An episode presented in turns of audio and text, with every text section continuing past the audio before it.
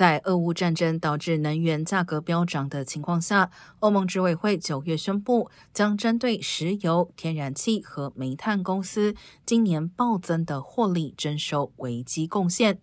欧盟执委会并未使用“税收”一词，因为欧洲层面的任何新税收规定都需要二十几个成员国一致同意。